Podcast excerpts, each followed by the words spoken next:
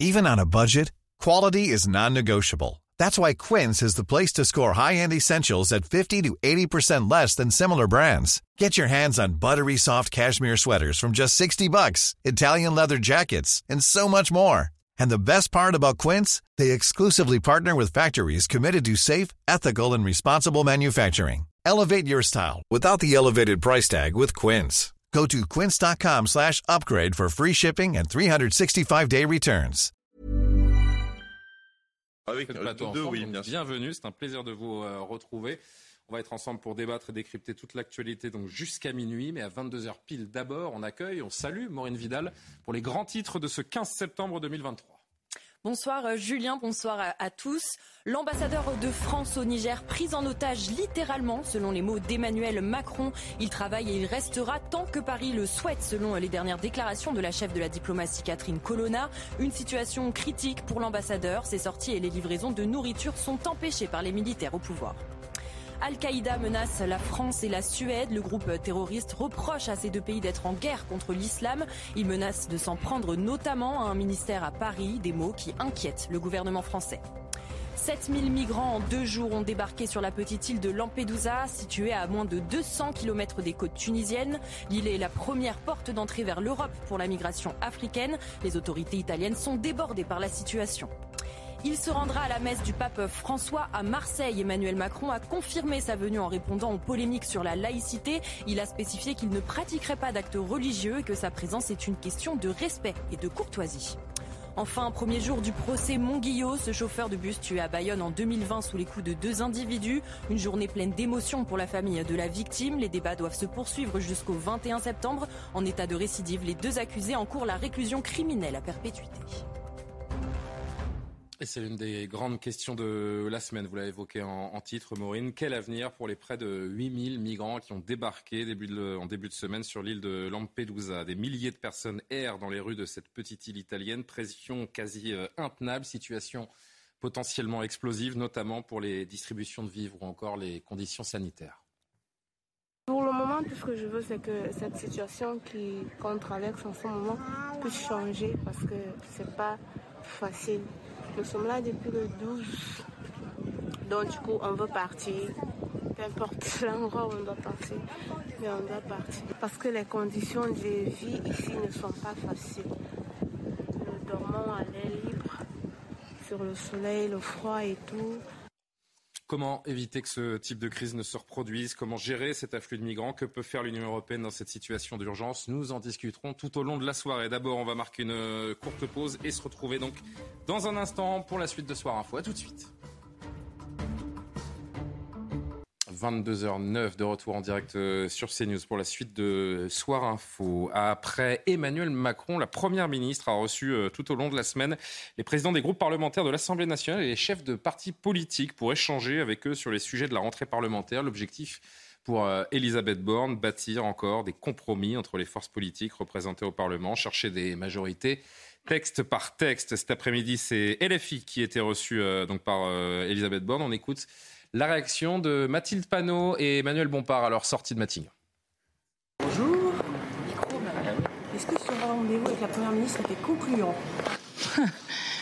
Alors, je crois qu'on vient, on vient d'assister à une heure, euh, une heure de désaccord sur les constats et sur les solutions. C'est comme si on parlait euh, finalement face à un mur. Alors on nous explique, on parle, on est arrivé avec notre plan d'urgence sur euh, les enfants, en expliquant que depuis la première fois depuis 1945, l'ensemble des indicateurs sur euh, la question de l'enfance euh, étaient en chute libre. Alors sur la mortalité infantile, il faudra regarder. Elle ne sait pas pourquoi la mortalité infantile augmente dans notre pays sur la question des 2000 enfants sur lesquels les associations alertent euh, qui dorment à la rue, alors qu'en Allemagne, vous avez zéro enfant qui dorment à la rue. Elle nous explique que surtout, euh, il ne faut pas ouvrir de nouvelles places d'hébergement et va jusqu'à nous répondre immigration à une question de 480 enfants de moins de 3 ans qui dorment aujourd'hui euh, à la rue. Sur la question de la non-scolarisation des enfants en situation de handicap, la situation s'est beaucoup améliorée. Bref, Madame la Première ministre, c'est tout va bien, Madame la Marquise qui nous explique donc les, chantiers à venir. On a calculé entre 12 et 15 49.3 qui vont être utilisés d'ici euh, décembre. Et ensuite, elle nous parle évidemment de notre anti-parlementarisme, de la manière dont nous ne respectons pas le Parlement quand nous disons que c'est la Première ministre et ce gouvernement qui ne respectent pas euh, le Parlement. Donc, nous n'avons aucun accord sur rien. Et c'est incroyable. Vous avez une première ministre qui même se demande à une question de Manuel Bompard, tiens, mais pourquoi dans le dernier baromètre Ipsos euh, euh, Secours Populaire, pourquoi 47% des Français euh, ne se, renoncent totalement ou partiellement à des soins, comme le montrait le dernier baromètre Tiens, mais pourquoi Je ne comprends pas pourquoi ça arrive. Donc il n'est même pas au courant des dernières alertes qui ont été faites. Bref, il n'aura rien sur la fin qui disloque ce pays. Rien pour les enfants qui sont soit à la rue, soit déscolarisés, soit les enfants en situation de handicap qui n'ont pas de solution. Pas de recentralisation sur l'ASE. Tout va bien et elle continue euh, à aller droit dans le mur. Nous sommes euh, assez désemparés vu les réponses euh, qu'elle nous a fait. Je vais laisser Manuel Bombard continuer. Non, mais Mathilde Panot a dit l'essentiel, c'est-à-dire un sentiment de déconnexion totale d'une première ministre qui est totalement à côté de la plaque, incapable de comprendre la situation de souffrance sociale, de maltraitance sociale qui frappe le pays en cette rentrée. quand on lui pose des questions sur est-ce que enfin le gouvernement va sortir de cette logique d'incantation de Monsieur Bruno Le Maire qui euh, se contente de, demander des efforts et est-ce qu'à un moment ils vont passer par la loi? Elle nous dit qu'elle y réfléchit. On euh, lui a demandé combien de temps allait prendre cette réflexion parce que euh, de l'autre côté, vous avez aujourd'hui des gens qui sautent des repas, des gens qui n'ont plus les moyens d'aller se soigner, des gens qui n'ont pas et des élèves qui n'ont pas de, de, de stylo, de trousse pour étudier dans des bonnes conditions. Mais ne vous inquiétez pas, la Première ministre réfléchit. voilà, donc si vous voulez, euh, on est venu sans illusion et on ressort avec une conviction, c'est qu'il n'y a rien à attendre euh, de ce pouvoir euh, et que maintenant le sujet c'est la mobilisation. Mobilisation dans la rue. Il y aura une date de manifestation le 23 septembre prochain et on appelle les Françaises et les Français, tous ceux qui sont opposés à cette euh, politique, à se faire entendre, à se mobiliser, parce que sans rapport de force, il n'y a rien à attendre du pouvoir en place. Est-ce que vous avez parlé de la situation à Lampedusa euh, Non, pas, pas, pas de manière précise. Il y, a, eu un afflux extrêmement massif de migrants ces dernières, euh, ces dernières heures à Lampedusa. Beaucoup de réactions politiques, notamment l'extrême droite qui dit qu'il ne faut pas accueillir un seul migrant. Euh, la gauche qui dit au contraire il faut au maximum essayer d'en faire rentrer chez nous pour euh, qu'ils aient un lieu d'asile au moins.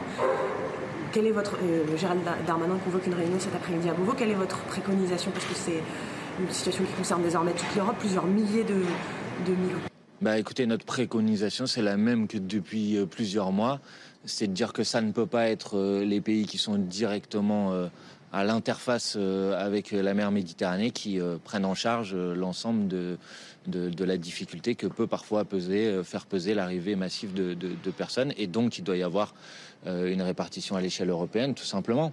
Euh, et ben, bien sûr qu'il faut que la France prenne sa part, bien évidemment. Et l'Allemagne, ne prendra pas sa part. Eh ben, ben, c'est pourquoi je vous ai dit, je crois, qu'il fallait une répartition à l'échelle européenne. Et donc qu'il fallait qu'il y ait des négociations à l'échelle européenne, mais il ne peut pas être question qu'un pays refuse de prendre sa part, tout simplement. je signale juste aussi pour remettre un certain nombre de chiffres à leur bon endroit que la France est en dessous de la moyenne européenne sur l'accueil de personnes migrantes. Donc, et, et que l'Allemagne, justement, en a accueilli beaucoup plus à une époque, notamment du fait de leur déficit démographique. Mais, euh, mais donc, euh, remettons les chiffres.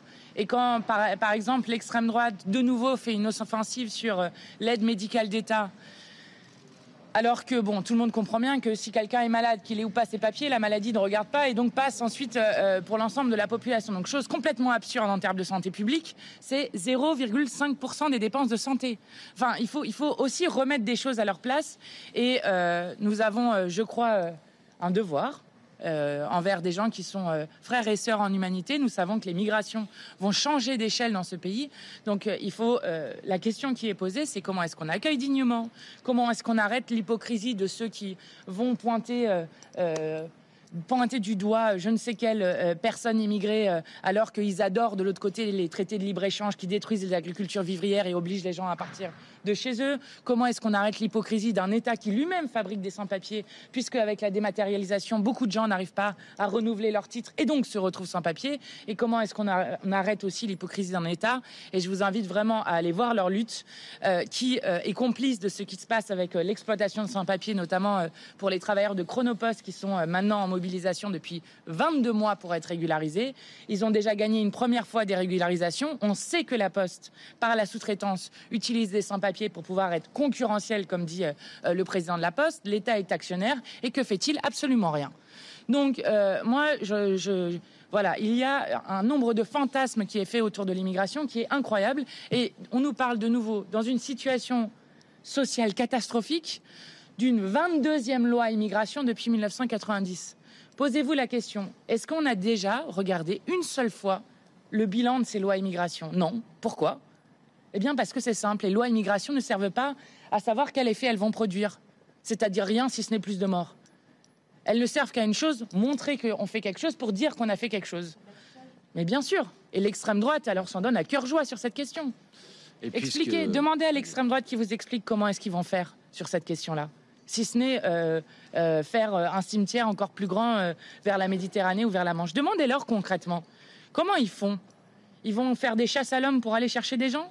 Enfin, c'est absurde. Tout ça est absurde, n'a aucun sens et ne respecte pas la dignité humaine. Par et juste sur ce sujet, je vous laisse poser votre question, mais puisque le pape vient à Marseille dans quelques jours, j'invite la droite et l'extrême droite qui a tendance en permanence à nous dire qu'il faut introduire dans la Constitution française les racines chrétiennes de la France ou je ne sais quoi, d'écouter le message du pape sur ce sujet, euh, d'écouter le fait que oui, quand une personne est dans la difficulté, notre devoir c'est de lui tendre la main, que chacun médite aussi ces citations euh, et que euh, certains se regardent en face dans le miroir face à leurs propres contradictions.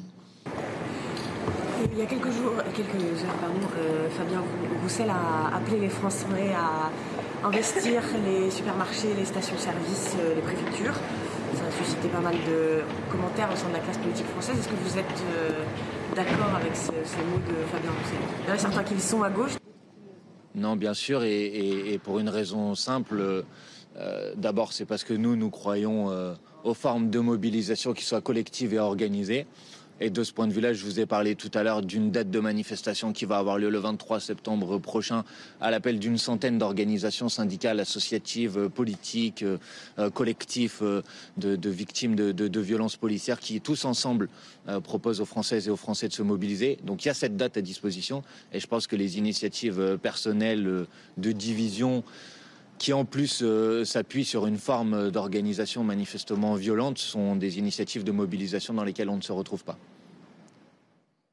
Voilà donc pour cette prise de parole des deux leaders de la France insoumise après cette rencontre avec la, Première ministre euh, Elisabeth Borne aujourd'hui. Ils ont balayé, Gabriel Cluzel, un peu les sujets d'actualité également au micro des journalistes. Force est de constater que le compromis voulu avec les oppositions, il va être dur d'aller le chercher euh, avec la France insoumise, notamment. On l'a on bien compris à travers le discours euh, de la chef des, des, parlementaires Mathilde Panot et du coordinateur de LFI Manuel Bompard. Oui, de, toute évidence, c'est pas l'entente euh, parfaite euh, avec Elisabeth Borne. Ils ne partiront pas en vacances ensemble et il n'y a pas grande surprise euh, sur, sur, sur ce qui a été dit à l'issue de, cette rencontre. Non, ce, qui, ce que j'ai trouvé le plus intéressant, c'est plutôt les dissensions internes à la NUPES. Qui me paraissent augurer de difficultés pour la suite, parce qu'on sait que la NUPES tient quand même euh, par ce côté auberge espagnole. Euh, on a mis ensemble la carpe et le lapin et on les a sommés de s'entendre parce que c'était euh, le seul moyen de finalement faire un un, résultat acceptable. Et là, visiblement, Fabien Roussel commence à donner des signes de faiblesse.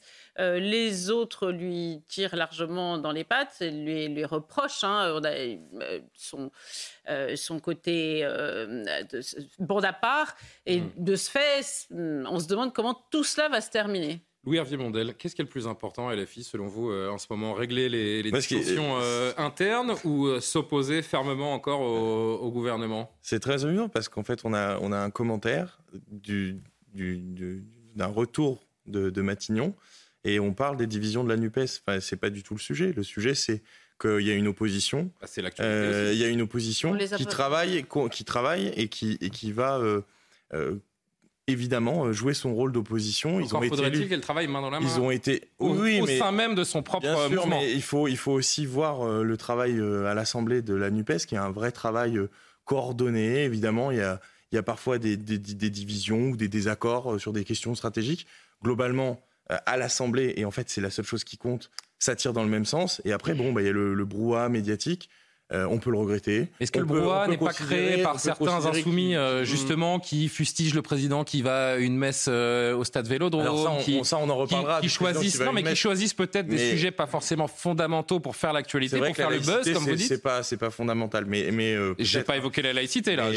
Bah, ah si, vous pensez que vous pensez que c'est une entrave à la laïcité, d'accord Républicain laïque aille assister à une messe, fut-elle au stade Vélodrome?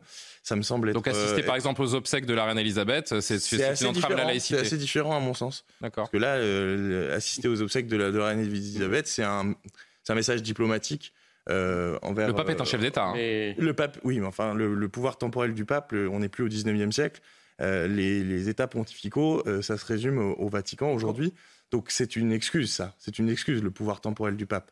La vérité, c'est que Emmanuel Macron va de manière assez stratégique euh, euh, donner euh, des garanties à un certain, un certain électorat en allant, à mon sens, contre l'esprit laïque euh, républicain qui devrait être le sien. je voulais pas vous lancer trop longuement sur ce sujet parce que ce sera l'objet d'un de nos débats tout à l'heure. Mais j'ai ma responsabilité là-dedans, il n'y a, aucun souci. Jean Messia, très vite et on va marquer bah, la dernière je, je, pense que le, gouvernement n'a jamais eu pour ambition de travailler main dans la main avec euh, la France insoumise. C'est une bonne chose. Je pense que la France. Non, mais il n'y a pas d'autre choix que de travailler avec les oppositions, sachant que la majorité est relative. Chacun le sait. Je pense que la France insoumise se sert de l'Assemblée nationale comme d'une caisse de résonance euh, pour foutre le bazar avec des happenings permanents, etc maintenant, la France insoumise compte beaucoup sur la rue.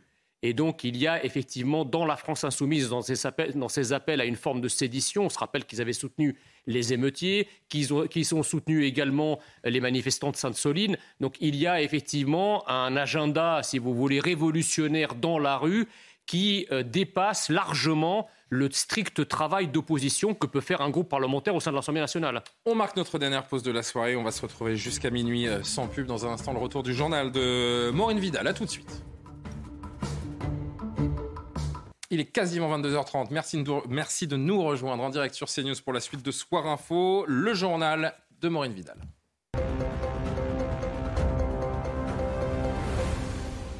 Et à la une de cette édition, Maureen, Emmanuel Macron qui accuse les militaires putschistes au Niger d'avoir pris en otage l'ambassadeur français sur place. Sylvain Ité ne peut plus sortir de son ambassade et mange avec des rations militaires selon les mots du président de la République. Pour rappel, les militaires au pouvoir avaient ordonné fin août le renvoi de l'ambassadeur, mais Paris a refusé de se conformer à cet ultimatum.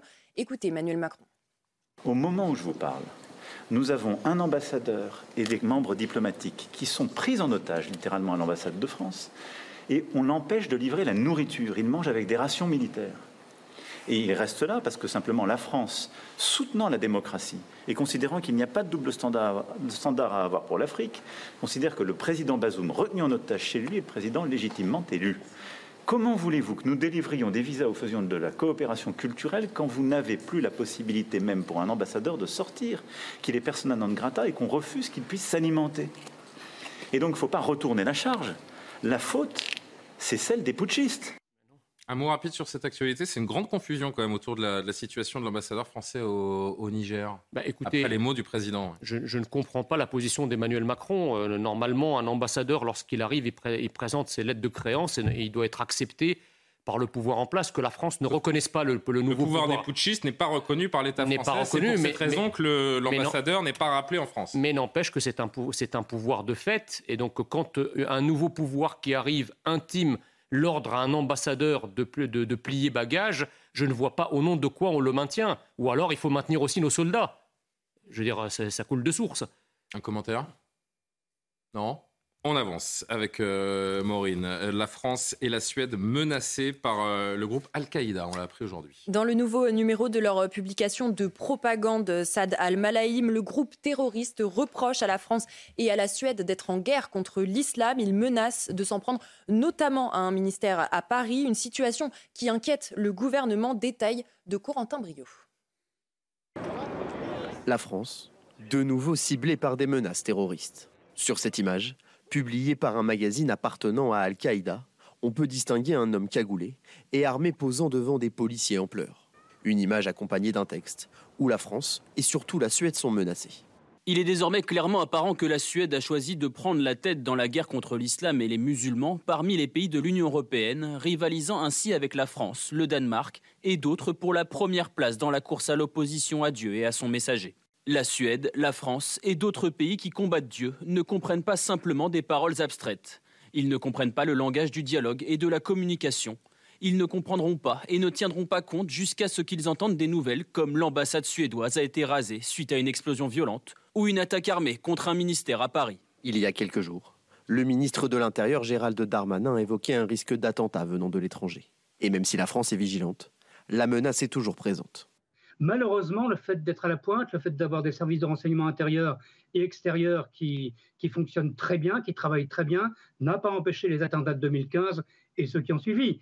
Le problème, c'est qu'il faut réussir 365 jours par an, alors que les terroristes, eux, doivent réussir une seule fois, celle où ils frappent. L'organisation islamiste terroriste auteur de cette publication avait notamment revendiqué l'attentat en 2015 contre le journal Charlie Hebdo. Et pour aller plus loin sur cette question, on accueille euh, par vidéo Ghislain Benessa. Bonsoir monsieur, vous êtes avocat, spécialiste euh, notamment des questions de terrorisme. Ils ne comprendront que lorsqu'un ministère sera attaqué à Paris, pense-t-il que les mains des combattants ne les atteindront pas chez eux, écrit Al-Qaïda dans ce dernier numéro de son, magazine. Comment est-ce que vous décryptez ce, message? Peut-on dire qu'une attaque sur le sol français est, imminente? Imminente, euh, je, vais rester à la fois mesuré et réservé sur le sujet. Disons que je ne sais pas si imminent est le terme. Je pense surtout que hum, n'a on a, pas toujours, enfin, on occulte un peu le fait que la menace est là depuis longtemps et en fait elle revient par rebond. On en reparle, on, déporte le sujet et en réalité on a, un continuum euh, en, termes de, risque, je veux dire, qui dure depuis maintenant des années. On a pris l'habitude de vivre avec à tel point qu'on sait que la situation s'enquiste, qu'elle dure et qu'on a presque l'habitude que ça revienne. Je dis ça parce que techniquement, je veux dire, euh, cette menace-là est une menace de plus.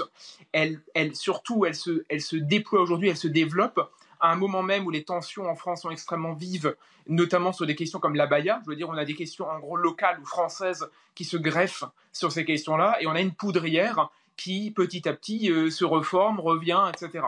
Donc, imminente, ça reste à voir, mais c'est clair, comme le disait le, spécialiste que vous interrogez tout à l'heure, enfin dans, dans l'extrait à l'instant, il est clair que le problème est, de, ne pas avoir le moindre trou dans la raquette un jour dans l'année, et que de toute façon, euh, je veux dire, il est impossible d'être en, comment dire, de, de, jauger exactement la menace, et surtout, il est impossible de jauger exactement le continuum entre les menaces de l'extérieur telles que celle-ci qui vient d'Al-Qaïda, et donc des, des situations en local qui ne font que nourrir chaque jour un peu plus l'appétit, on va dire, de certains et l'envie de frapper en faisant très mal. J'observe d'ailleurs que, euh, juste un mot, j'observe que là, le fait de s'attaquer à un ministère, on est exactement dans le genre, je veux dire, de, de symbole et de puissance, enfin de, comment dire, de, de, lieux euh, à la fois symboliques et un lieu de pouvoir, qui sont exactement les lieux qui, une fois frappés, euh, euh, je veux dire, sont, font, rejaillir, on va dire, dans la communauté nationale toute la, toute la crainte que la chose s'enquisse et, et, reprenne le dessus, exactement comme en 2015 avec Charlie Hebdo, etc.,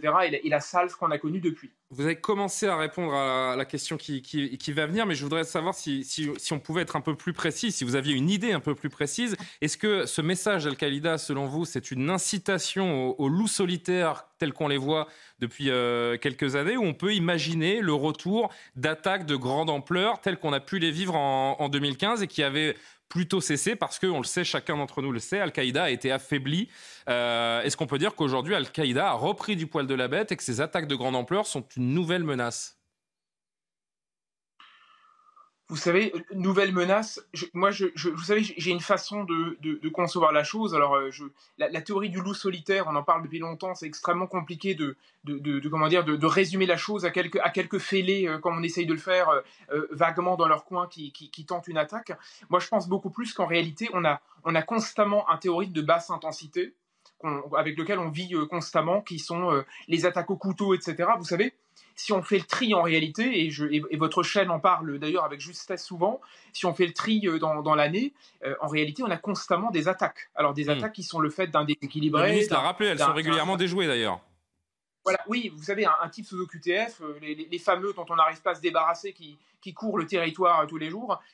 et, à côté de ça, on a les, vraies attaques, entre guillemets, enfin vraies, on, se comprend, hein, les, grosses attaques, je veux dire, symboliques et puissantes qui font des dizaines, voire des centaines de morts. Moi, je pense qu'il faut voir ça comme un continuum. Donc, est-ce que demain, on a une attaque, une attaque d'une gravité terrible qui nous pend au nez, peut-être. Euh, j'espère que non, et l'avenir le dira ou ne le dira pas. Moi, je pense surtout qu'il faut se rendre compte qu'en réalité, cette, cette, gravité-là, ces menaces-là, en l'occurrence Al-Qaïda, elles sont là pour durer très longtemps. Il y aura forcément, on va dire, une reprise de flambeau au bout d'un moment d'un autre groupe. Al-Qaïda, vous savez, n'a été mise en sommeil que le temps que Daesh euh, prenne le pouvoir, on va dire, quelque temps. Mais Al-Qaïda a toujours été là. Al-Qaïda revient. Et de toute façon, j'ai envie de vous dire, si c'est pas Al-Qaïda, ce sera un autre groupe.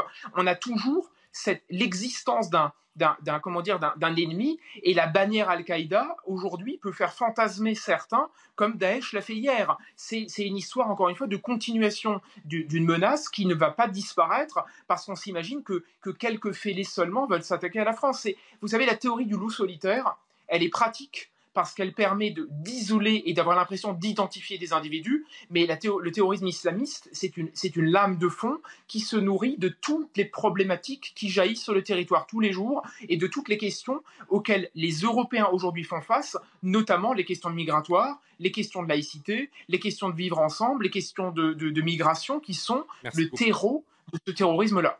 Merci beaucoup, euh, Ghislain Benessa, d'avoir euh, répondu euh, à nos questions. On reviendra hein, sur cette actualité dans, 4-5 minutes, juste après ce, journal. On en discutera longuement tous ensemble jusqu'à 23h30. D'ici là, on va au bout de notre journal. Un élève sur trois ne maîtrise pas le français en classe de 6e. Gabriel Attal souhaite y remédier. Évaluer pour progresser, c'est le maître mot du ministre de l'Éducation nationale. Selon lui, l'objectif est d'élever le niveau général. Plus globalement en France, un jeune Français sur dix est en difficulté de lecture selon euh, une étude du ministère de l'Éducation nationale et près de la moitié en situation d'illettrisme. On écoute Gabriel Attal. Évaluer pourquoi Évaluer pour euh, individualiser. Ça permet aux enseignants de connaître dès le début de l'année le niveau de leurs élèves pour pouvoir ensuite individualiser les apprentissages qu'ils leur euh, transmettent. Évaluer pour progresser. L'objectif, c'est bien d'élever le niveau général de nos élèves dans un contexte où, on le sait, on a encore du chemin à faire, notamment sur les savoirs fondamentaux.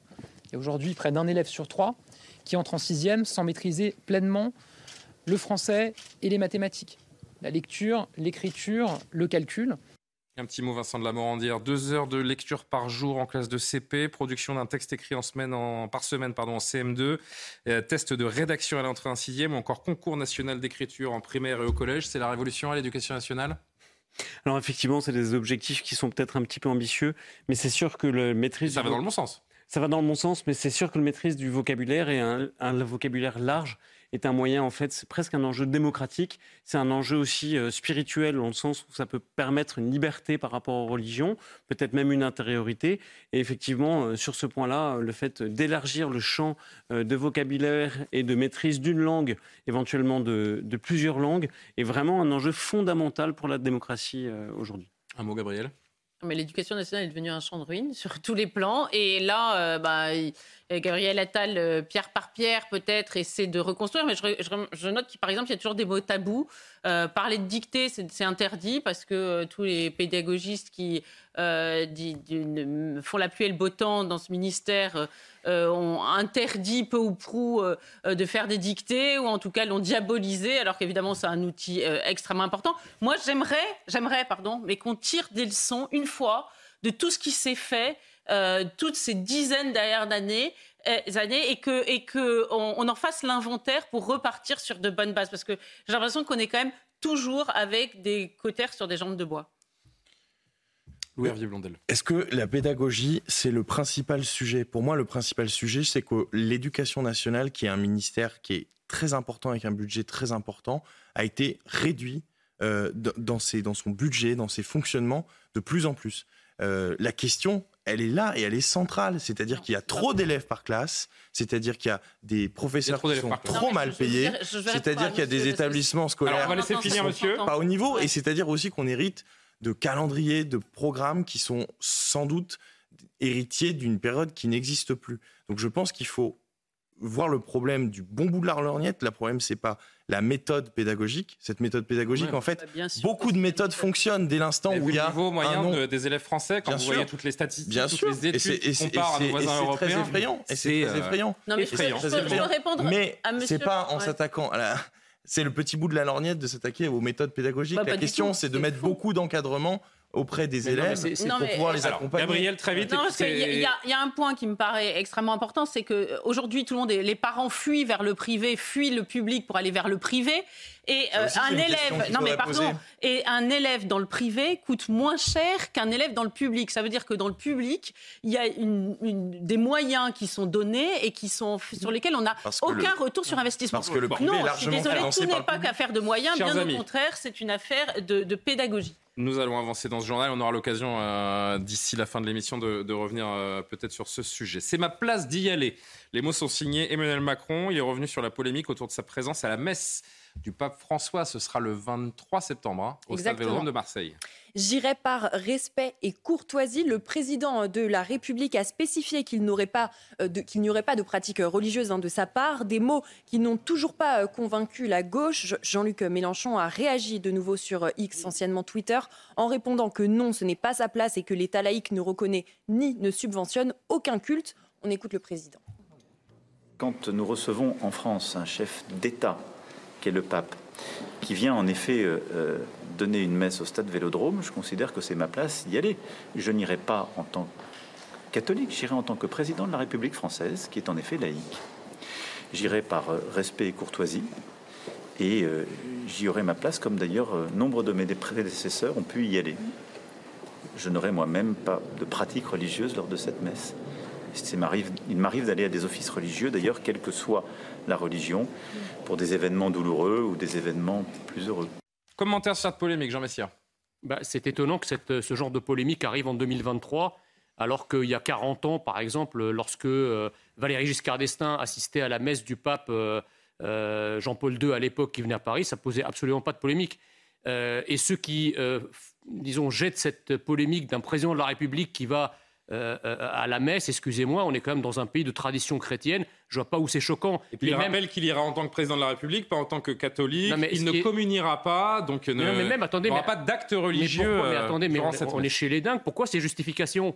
Je veux dire, euh, un président français qui est catholique, je, personne ne tombe de l'armoire. Le général de Gaulle allait tous les dimanches. Le président d'une république laïque, ça ne vous aura pas mais Le président de Charles de Gaulle allait tous les dimanches à, la messe et, il était pourtant président le dimanche On a vu le président Sarkozy à l'époque se signer euh, également. Voilà, donc il n'y a pas de problème. Par contre, ceux qui, ceux qui font, si vous voulez, des, des crises d'encropésie euh, euh, s'agissant d'Emmanuel Macron qui va euh, à la messe n'ont rien à dire quand tous les membres de la France insoumise se précipitent dans des iftars pour, pour, le, pour rompre le jeûne du ramadan. ils ne sont pas présidents de la République. Et ils se précipitent. Bah, ils sont des élus de la République, oui ou quoi ils Donc ils sont, ils sont, élus. Est-ce que le président de la République n'a pas autant sa place à la messe du pape que des élus ont leur place à la, à la, fin du jeûne du ramadan ou dans une synagogue pour une, pour une grande fête?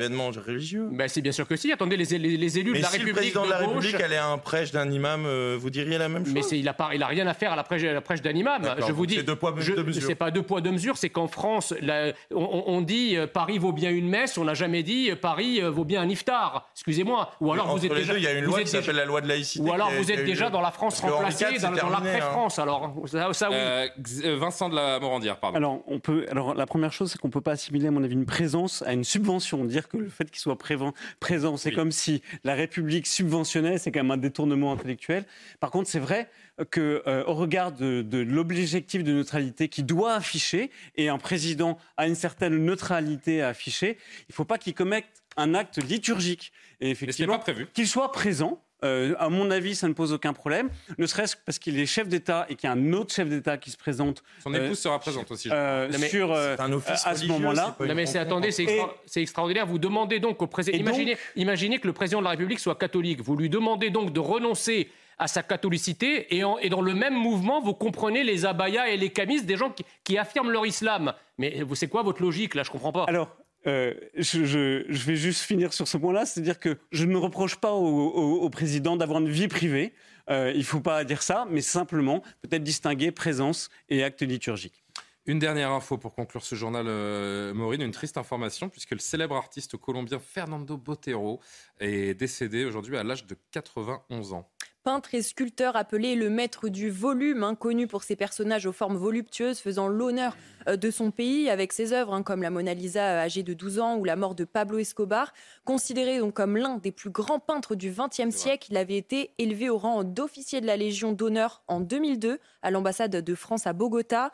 Véritable patrimoine colombien, c'est le président Gustavo Petro lui-même qui a annoncé la mort de l'artiste sur les réseaux sociaux. Œuvre majeure que celle de Fernando Botero. N'est-ce pas? Tout à fait. Bon. Euh, revenons à des euh, considérations euh, qui nous intéressent et qui nous alertent euh, surtout, alerte rouge, je dirais même, euh, en France et, en Suède. On, l'a évoqué dans le journal et on va vous entendre les uns les autres sur cette euh, question. Al-Qaïda dans la péninsule arabique a menacé de frapper donc un ministère à Paris, de détruire une ambassade suédoise dans le dernier numéro de son magazine Sada Al-Malaim. Euh, on l'apprend aujourd'hui, ou hier plus précisément. Les pages de ce magazine sont notamment illustrées par une image d'un homme cagoulé armé d'un fusil posant devant des images de policiers français en pleurs, des euh, menaces à prendre évidemment très au sérieux. bien sûr, et qui se, qui se déploie dans un contexte géopolitique particulier. C'est-à-dire que euh, Al-Qaïda euh, dans la péninsule arabique prospère aussi parce que toute la zone est déstabilisée. Ça fait dix ans que l'État du Yémen est un État complètement failli. L'Afghanistan est retombé entre les mains des talibans avec le départ des, des armées américaines. Donc c'est assez logique en fait que ces choses-là se passent. Euh, Là-dessus, il faut saluer quand même le travail euh, extraordinaire de notre enseignement hein, euh, qui, qui- qui est là et je pense qu'il faut Mais qui ne peut pas tout.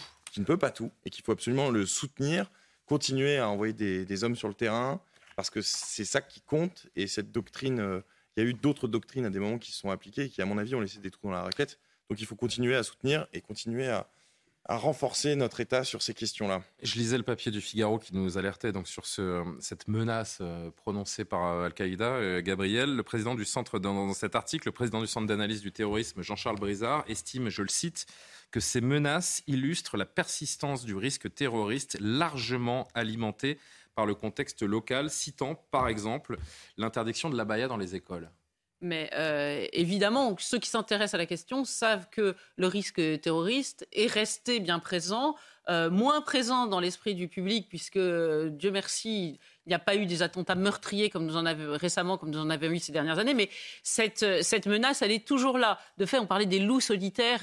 c'est une façon de nous rassurer, comme quand nous disons que finalement, dans, le domaine de la délinquance, c'est un fait divers. ça nous évite de voir que plusieurs faits divers, ça fait un fait de société. Bah là, plusieurs loups solitaires, c'est- la palissade, c'est plus un loup solitaire, c'est un groupe, alors peut-être pas organisé, mais qui en fait a une cohésion négative autour, par exemple, eh bien, euh, de la détestation de la France. euh, de, et et- et c'est ainsi que on revient à, à- à ce sujet des, des. Alors moi, j'entendais dans votre reportage euh, le- le- la personne qui était interrogée dire euh, non, mais la France est extrêmement euh, comment dire, vigilante. Elle est vigilante de rien du tout pour un certain côté. Je vais vous expliquer pourquoi. Pas pour le renseignement, pour les gens qui en intérieur euh, font, font euh, déploient des moyens pour se renseigner. Mais quand vous avez un danger vous fermez les portes de votre maison. Là, notre, la Maison France est ouverte à tout vent. Vous avez cité l'Afghanistan, monsieur, et vous avez raison. On sait que là-bas, il y a une concurrence euh, de, de- de- groupes terroristes, hein, euh, Al-Qaïda, euh, Daesh, Al-Qaïda qui a été protégé par les, les talibans. Un certain nombre de terroristes ont demandé l'asile politique quand les talibans sont revenus au pouvoir en Afghanistan, et c'est vrai qu'ils étaient menacés, objectivement. Sauf que eux eux-mêmes étaient de groupes appartenaient à un groupe terroriste. Donc, si vous voulez, quand la France, hyper généreuse, accueille le monde entier, évidemment, elle accueille aussi le cheval de Troie du terrorisme. Et cette question-là, on ne la voit jamais abordée. Vous diriez qu'il y a un activisme grandissant en France? Bah, Il y a un activisme grandissant parce que vous savez, euh, les, pays qui n'ont pas du tout de communauté musulmane ou réduit à une portion congrue n'ont pas de menaces terroristes avérées. Je m'explique.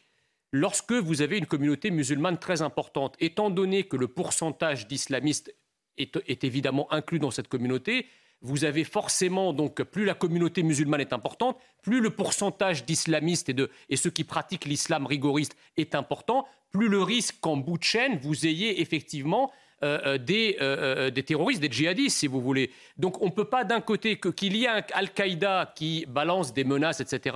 C'est une chose, mais nous, ce qui nous interroge, c'est la pertinence et la réalité de cette menace sur notre territoire. Or, on ne peut pas prétendre lutter je ne sais pas comment le dire euh, avec les, les, mots adéquats, mais, euh, ça sent le coup de com' aussi non, mais de attendez, la part d'Al-Qaïda. Bah, oui et non, parce que si vous voulez, on ne peut pas prétendre lutter efficacement contre le terrorisme en, en continuant à accueillir des flux importants de, de, musulmans dans, le, dans lesquels il peut potentiellement y avoir des terroristes. Ça se sent de pour répondre. Ça fait 13 ans que je fais du pénal. Je me suis non seulement avocat pénaliste, j'ai défendu des victimes de terrorisme et j'ai défendu des personnes accusées de participation à des activités terroristes. En plus de ça, j'étais dans une association qui s'occupait de la prise en charge de jeunes radicalisés. Qu'est-ce qu'on peut faire face à ça? Je vais vous dire simplement, un, il y a une dimension de communication. La première chose, c'est qu'effectivement, on peut prendre absolument, il faut prendre au sérieux toutes les menaces, mais par contre, il faut savoir que la menace, c'est un acte de communication, et c'est un acte de communication qui appelle quoi? Qui appelle... qui a des conséquences... Euh, qui appelle au sentiment soit de riposte, de réaction politique, et ce sentiment-là qui polarise la pensée nourrit quoi? Le sentiment d'assiéger, la mentalité d'assiéger, la mentalité de victime qui nourrit lui-même le terrorisme. Oui, mais vous pouvez pas nier qu'il y a des milliers d'activistes euh, radicalisés dans ce pays qui sont déjà passés à l'acte ou qui pourraient passer à l'acte. En fait, ce qu'on voit en France, c'est que les gens sont inflammables parce qu'ils n'arrivent pas euh, à gérer le quotidien. Ils sont inflammables parce qu'ils sont tenus dans des, dans des polarités. Euh, dans des tout le monde, en fait. il y a des tensions permanentes. Dans des polarités, par exemple. Je vais prendre un exemple qui a été donné. il y a une réalité aussi à prendre en compte. Sur la polarisation, je pense qu'en fait, justement, euh, souvent, euh, en matière judiciaire, en matière sociale, comme en matière familiale ou simplement en matière humaine. Il faut sortir des polarités, du bien-mal, de l'opposition euh, des chrétiens contre les musulmans. Sur ce plateau tout à l'heure, vous avez, euh, pour donner un exemple, pour montrer le, côté peut-être gênant de, la participation de Macron à une messe, on a, on a tout de suite euh, poser la question et s'y participer à une réunion musulmane.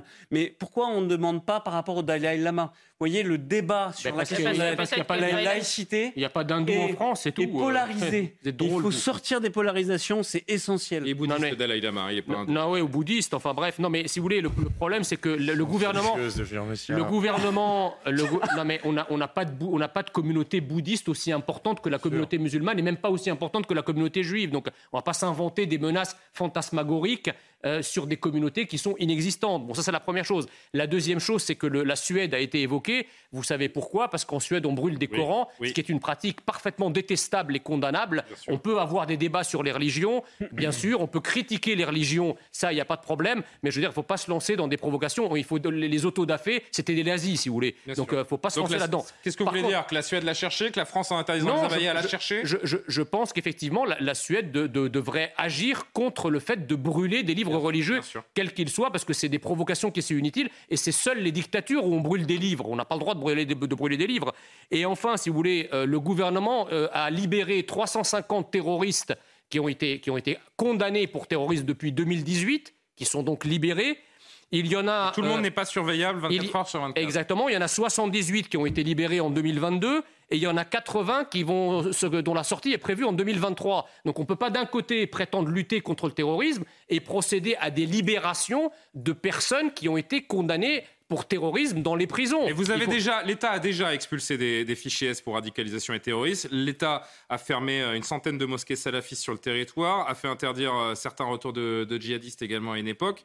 Est-ce qu'elles euh, ont été bah suffisantes, ces mesures les djihadistes, les, djihadistes, expulsés du territoire syro-irakien continuent à arriver, que ce soit avec leurs familles, enfin, les femmes et les enfants, pour des raisons humanitaires on nous, explique qu'on est obligé. On peut entendre aussi, notamment pour les enfants. On est, obligé, on est obligé de prendre des, personnes au nom du droit international et, les mêmes vous expliquent que quand il s'agit d'expulser des clandestins, des illégaux, ben les pays, leurs pays ne sont pas obligés de les reprendre. Alors pourquoi la France doit reprendre les, les, siens et pas les autres pays dont les citoyens Parce sont que la valeur massivement suprême qu'on protège, c'est la vie. Ah oui, il n'y a pas de système judiciaire qui ne protège pas la vie comme valeur supérieure. Si, si vous voulez protéger la vie, cher monsieur, il faut protéger d'abord la vie des Français. Or, les terroristes qui, qui peuvent devenir des grenades dégoupillées à l'intérieur du territoire français, euh, vous protégez pas exactement la vie en les faisant revenir. Louis Hervé Blondel, pourquoi la France n'a jamais réussi vraiment à, combattre efficacement euh, l'islamisme?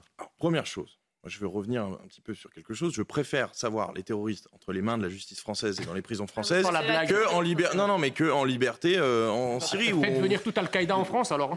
Bah, si c'est dans des prisons, ça serait très bien, non Mais vous rigolez ou quoi Parce comment on maîtrise les choses. C'est la théorie de Sandrine Rousseau. Oui, c'est ça. On va faire venir les terroristes pour mieux les surveiller. Non, mais, c'est. Ce que j'ai dit ça, c'est une.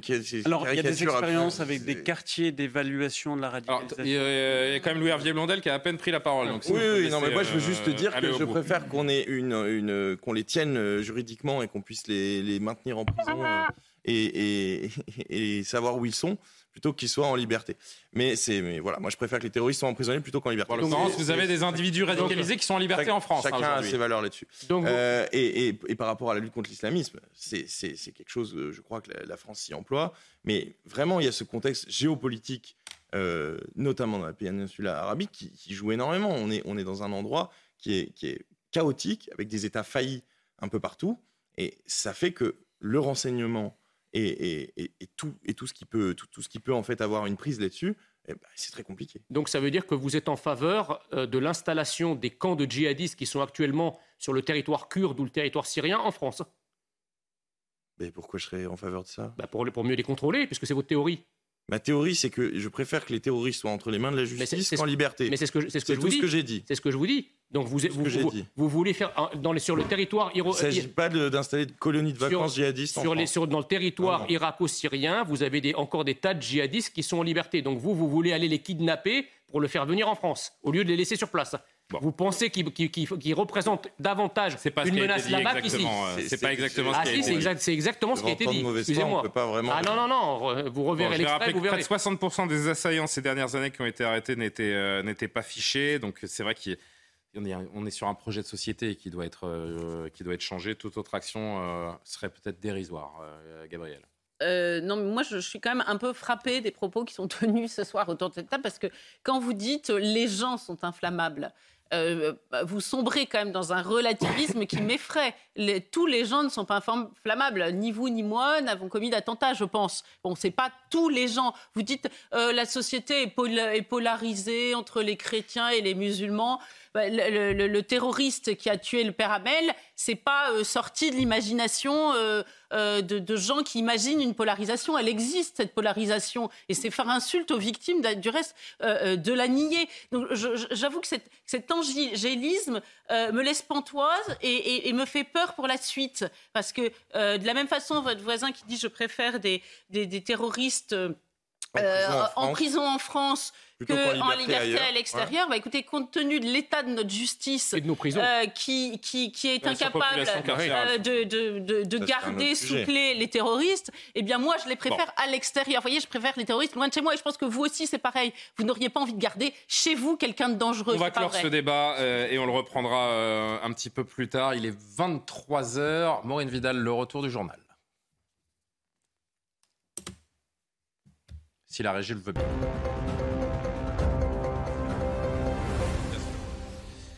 Maureen, 7000 migrants sont arrivés ces derniers jours sur la petite île italienne de Lampedusa. Les autorités locales sont euh, débordées. Située à moins de 150 km des côtes tunisiennes, Lampedusa est l'un des premiers points d'escale pour les migrants qui traversent la Méditerranée. Un afflux massif qui est très difficile à maîtriser sur place. Les dernières images commentées par Marine Sabourin. Les autorités italiennes sont dépassées par cette arrivée inédite de migrants. Cette semaine, ils sont 7000 à avoir débarqué en 48 heures sur l'île italienne. Parmi eux, Nabi Bangoura, venu de Guinée, il a traversé la Méditerranée pendant deux jours dans un bateau avec une trentaine d'individus. Cet homme souhaite rejoindre la France au plus vite. Vais aller en France pour que je puisse euh, réaliser mes rêves. Je vais aider ma famille. Je vais aider ma famille. Je vais les quitter dans le noir. Donc mon passion quand même c'est le football. C'est ça que je suis venu. C'est à cause de ça que je suis venu ici quoi. mon passion c'est le football. En quelques heures sont arrivés autant de migrants qu'il n'y a d'habitants sur l'île, qui dispose d'un centre d'accueil pour seulement 400 personnes. La situation est compliquée et la Croix-Rouge italienne s'efforce de continuer à garantir, au prix d'efforts considérables, les services de base aux personnes qu'elle assiste. Les habitants reprochent aux pays européens de ne pas se mobiliser suffisamment pour les aider à gérer ces flux. Nous, habitants de Lampedusa, demandons que cette île soit tenue à l'écart de cette situation. Nous n'avons plus la possibilité de supporter ce fardeau d'un point de vue psychologique et humanitaire. Lampedusa a déclaré cette semaine l'état d'urgence local. C'est tout. Et on reviendra, on reviendra sur ce, thème majeur dans, une dizaine de minutes dès la fin de, de ce journal. D'ici là, la campagne de vaccination du Covid-19 a été avancée. Je nous rappelle des souvenirs. Ça commence le 2 octobre. Exactement, et pour cause, la circulation du virus s'intensifie. Le ministre de la Santé, Aurélien Rousseau, a décidé de suivre l'avis du comité de veille et d'anticipation des risques sanitaires, donc le COVARS, qui recommande l'accès au rappel vaccinal dès que possible pour les plus à risque. Vous irez vous faire vacciner les uns les autres? Non. Pourquoi pas? Je n'ai pas besoin. C'est un choix. Pas de comorbidité avérée. Euh, un mot sur cette anticipation des, vaccinations. Le feuilleton du Covid reprend on en a encore certains gratuits, je crois. Je veux dire, il y a une question de, nombre et de chiffres. Ah, c'est pour ça? Oui, je pense d'un certain nombre, ça devient gratuit. Ouais. Bon. La suite du journal, c'est Emmanuel Macron qui lance une collecte nationale pour sauver les églises en ruine. Elle débute dès aujourd'hui et a pour objectif de préserver les édifices religieux, patrimoine de la France. Un plan sur 4 ans afin de récolter 200 millions d'euros. Au moins 5000 églises seraient délabrées sur le territoire. On écoute le président. On a tout ce patrimoine religieux dans des communes de moins de 10 000 habitants qui souvent n'est pas protégé par nos règles jusqu'alors. Et pour euh, les communes qui euh, en ont la charge, ce sont des travaux bien souvent impossibles, très complexes, très coûteux. Et euh, les travaux courants, parfois on les laisse filer jusqu'au jour où il faut détruire, ou en tout cas les investissements sont si importants que le patrimoine religieux eh bien, finit par, en quelque sorte, tomber dans un état qui fait que les investissements deviennent insoutenables. C'est ce que nous avons vécu dans beaucoup de villes et de villages de notre pays, et ce qui nourrit un sentiment d'indignation chez beaucoup de nos élus et de nos habitants, parce qu'il y a un attachement à ce patrimoine. D'ailleurs, que l'on croit ou que l'on ne croit pas. Euh, Gabriel, un petit mot. Le patrimoine religieux français est en PL. C'est une bonne initiative de la part du, président de la République? C'est une excellente initiative. C'est notre patrimoine commun. Et puis, euh, on se souvient qu'on avait été extrêmement inquiets après la déclaration de la ci-devant de l'ancienne euh, ministre de la Culture, Rosine Bachelot, qui avait dit oh là là, les, que les églises 19e, qui constituent quand même un large une large partie de nos églises, eh bien, il va falloir euh, se débrouiller ou les laisser s'écrouler. Donc, c'est vrai que c'est encourageant. Maintenant, sur la méthode, on peut s'étonner aussi parce qu'une collecte nationale, ça veut dire qu'on va chercher encore les, les, sous chez les Français. Je rappelle qu'après la loi de 1905, l'État euh, qui avait, avait, pris les églises hein, dans son giron, enfin, qui les avait même, euh, on pourrait extorquer, on pourrait dire, à, l'Église catholique, avait dit bah, je vais m'en occuper, je vais m'en occuper, je vais les entretenir. Et là, aujourd'hui, il vient et il dit bah, Donnez-moi des sous parce que je n'arrive pas à les entretenir. Alors, c'est mieux que les laisser s'écrouler. Mais néanmoins, quand on voit tout le budget du, ministre du ministère de la Culture, il n'y a pas tant que ça hein, qui, est, qui, est, dévolu au patrimoine. Je crois que c'est 1 milliard. Et il y a 4 milliards pour le. le, euh, je ne me trompe pas, je ne dis pas de bêtises, je crois que c'est ça, pour le dévolu pour le, service public, pour les médias du service public. Bah, je me dis peut-être qu'on pourrait faire des rééquilibrages intéressants. J'ai noté que selon l'Observatoire du, plutôt du patrimoine religieux, entre 2000 et 5000 édifices pourraient être euh, abandonnés, vendus ou détruits d'ici 2030. Il y a une urgence? Je pense qu'il faut voir les bâtiments un petit peu au cas par cas. Euh, moi, je suis j'aime j'aime Pourquoi? Il y en a certains qu'on peut laisser s'effondrer et d'autres qu'on doit conserver C'est ce que vous voulez dire? que sur les églises, je pense qu'il faut être faut il y a des églises qui ont, une construction assez tardive, euh, qu'on peut voir répliquer un peu partout. Par ailleurs, c'est ça c'est un truc qu'il faut voir au cas par cas et c'est le, rôle de l'inventaire du patrimoine de faire tout ça. Maintenant, moi, je suis très attaché à l'architecture et la belle architecture, donc je, trouve très très bien que l'État, et c'est son rôle, prenne en main la restauration de, ces bâtiments. Maintenant, et pour rejoindre Gabriel Cluzel, et euh, ce sera, ce sera peut-être pas souvent, mais je trouve, je, trouve, je, trouve, la méthode catastrophique. On en appelle à, on fait la manche, on fait la manche, on en appelle à, au bon cœur des gens, là où c'est une, une, mission de l'État. On fait l'aumône.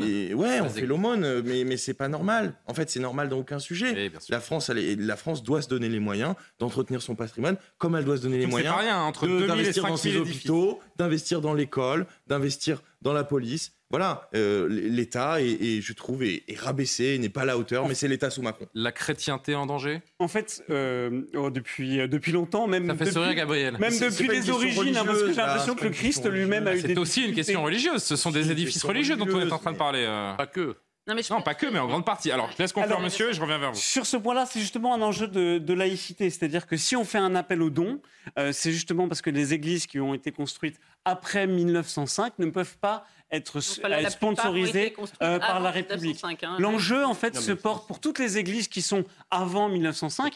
En 1905, justement, dans cette polarisation du débat politique entre l'Église et l'État, l'Église avait crié à la, à la, nationalisation et à la séparation de l'Église et de l'État. Et finalement, c'est ce qui a sauvé l'Église, puisque c'est euh, euh, l'Église aujourd'hui serait dans l'incapacité financière mm. de prendre en charge l'entretien de ces bâtiments. Il y a des églises dans tous les villages. deux derniers mots, Gabriel, qui voulait répondre, et Jean Messia, vraiment 30 secondes, s'il vous plaît. Il faut se rendre compte de l'importance de ce patrimoine pour la France. Dans n'importe quel village de France, vous avez une mmh, église, euh, parfois un petit château. Où il y a mmh. les journées du patrimoine qui arrivent là. Euh, et c'est vrai que vous enlevez ça, et eh bien euh, le, village perd complètement son charme. C'est pas la zone commerciale qui a 15 km qui attire même les touristes, puisque les mmh. touristes c'est quand même un, moyen de développer les richesses aussi pour certains coins de France. Donc je crois que c'est extrêmement important et ça dépasse même le, cadre religieux. Moi j'ai vu un spectacle qui m'a vraiment fait de la peine en Mayenne d'une église. Vous l'avez vu, hein, on, voit la place du village. On, le, le, clocher sonne le glas, son propre glas, hein, pour la dernière fois. Et, la, et, la, vous l'avez vu ce spectacle Et un, tractopelle vient enlever le, ah clocher comme ça. C'est absolument épouvantable. Et je souhaite cet été ah que ça ne se reproduise jamais. Et c'est parce qu'on a laissé tout ce patrimoine se détériorer pendant longtemps qu'à un moment on se dit ah bah oui mais on n'a plus assez d'argent pour le. Pour, on préfère faire des peut-être l'expression d'une réalité intérieure aussi. L'un n'est pas forcément lié avec l'autre. Euh, il n'y a que moi qui vous ai entendu donc euh. Les églises. Moi je moi, je pense que les églises, c'est pas simplement des pierres. Hein. Je pense que, ou ni même de la, une simple architecture. Les églises sont l'âme de la France. Euh, c'est une, une, spiritualité, une verticalité. Il y a des églises et des petites églises et des grandes églises dans toutes les villes et tous les villages. Je pense que la France consacre des moyens considérables à des causes étrangères. On a quand même bien un peu de moyens à consacrer à notre propre héritage culturel, notre héritage religieux et, notre identité, parce que ça fait les, nos églises font partie de la France vernaculaire. Voilà, donc il faut les entretenir toutes, sans distinction. Bon, j'ai un mot à vous dire. J'ai encore mangé une bavette. C'est Fabien Roussel qui, euh, a prononcé ces mots euh, aujourd'hui. Il revient avec ironie sur les déclarations de Sandrine Rousseau, vous savez, sur la, surconsommation de, viande et les dangers euh, qui peuvent en découler, Maureen. En juillet, Sandrine Rousseau déclarait sur X, donc anciennement Twitter, que la consommation de viande est une des causes de la pollution et des fortes chaleurs dans plusieurs pays. Je cite, se prendre en photo tout sourire avec un morceau de viande, c'est cracher à la figure de celles et ceux qui fuient, brûlent, meurent de chaleur. Fabien Roussel a, lui, du coup, déclaré dans Libération qu'il a mangé une bavette et des riz de veau, ce qui provoquerait au moins un tremblement de terre à Haïti. Il est taquin, ce, euh, ce Fabien Roussel. Monsieur euh, Hervier Blondel. Oui, bon, c'est. Euh, vous êtes de quel camp, vous euh, Camp Roussel ou camp Rousseau? J'aimerais ne pas choisir de camp. Oui, mais si je vous le demande. Je, pense qu'il y a dans. Vous êtes du côté de la bavette ou de la. Moi, pas de... sans... Avec ou sans je, bavette? je, suis végétarien non pratiquant. C'est-à-dire que. Je C'est-à-dire que je crois. que... de je, je, crois, je crois que je crois que Sandrine Rousseau met le doigt et le, le, tweet, la méta politique par-dessus, c'est une chose. Je crois que Sandrine Rousseau met le doigt sur quelque chose qui est vrai il faut qu'on réduise notre consommation de viande. Ça ne veut pas dire arrêter. Est-ce que c'est comme ça qu'on sauve la planète? Je ne suis pas certain, mais bon. Vraiment, la viande, ça fait partie des choses qui sont quand même extrêmement émetteurs en CO2. Maintenant, je crois qu'il y, a un jeu ou pas un jeu, mais il y a, y a... Alors c'est pas le fait de manger hein, qui est émetteur en CO2, c'est l'élevage. Un hein. peu, bon voilà, c'est, ça, ça, le regarde en, faisant ce, ce, genre de tweet. Je, pense qu'il faut peut-être sortir un peu des mais polémiques. Ça fait preuve de sens de l'humour déjà. Oui, mais c'est déjà une bonne chose. Je pense qu'il faut sortir des polémiques Twitter, essayer de prendre un peu de la hauteur sur le sujet, considérer que euh, oui, la viande, il y, a un sujet. Mais ce qu'il nous dit, que pour autant, est-ce que c'est la peine de faire des polémiques dans ce genre-là? Pas forcément. Bah, Au-delà du deuxième degré et de, la, de, la, petite polémique un petit peu, un petit peu futile, je trouve que le sous-texte de, Fabien Roussel, c'est de rappeler que l'écologie punitive, ça fonctionne pas, mm. que les gens ne veulent pas entendre se, faire blâmer sur leur comportement du quotidien, et qu'il y a peut-être une façon de dire les choses. Quand bien même Sandrine Rousseau aurait raison, il y a une façon de dire les choses et de les amener aux gens. Il faut que Fabien Roussel pointe du doigt, et je le trouve qu'il le fait assez intelligemment. un petit mot. En poussant à l'absurde, si vous voulez, le raisonnement de Sandrine Rousseau, euh, Fabien Roussel montre aussi ses, incohérences et euh, son côté parfois un peu ridicule, disons-le, dans, dans ses déclarations. Et donc maintenant que Fabien Roussel a provoqué, si vous voulez, euh, Sandrine Rousseau en mangeant une bavette, bah, ça va permettre à Sandrine Rousseau d'en tailler une de bavette. Non, voilà. bon. Non, mais vous imaginez comme la phrase est extrêmement violente. Sans, vous avez vu? Laquelle? Celle de... Non, mais relisez-la quand même. Alors, Sandrine Rousseau, la consommation de viande est une des causes de ce qui se passe en Algérie, Espagne, Grèce, Chine, Arizona, partout. Prendre en photo tout, sourire avec un morceau de viande d'aujourd'hui, c'est cracher à la figure de celles et ceux qui fuient, brûlent et meurent de chaleur. Non, mais on est. C'est pas du tout exagéré. une phrase d'une violence. Et, et, puis, il y a comme une. Mais c'est surtout culpabilisateur à un degré. Oui, bah, il y a une corporation, je sais pas comment on appelle ça, mais une catégorie de commerçants qu'on oublie, c'est les bouchers. Quand ils regardent ça. Ah euh, ils sont absolument euh, euh, révoltés. d'ailleurs, eux-mêmes, aujourd'hui, se font taguer leur boutique. Enfin, c'est devenu. Alors, moins ces derniers temps, mais c'est vrai qu'il y a eu une époque, ah il y a 2-3 ans, où on voyait ça régulièrement. C'est.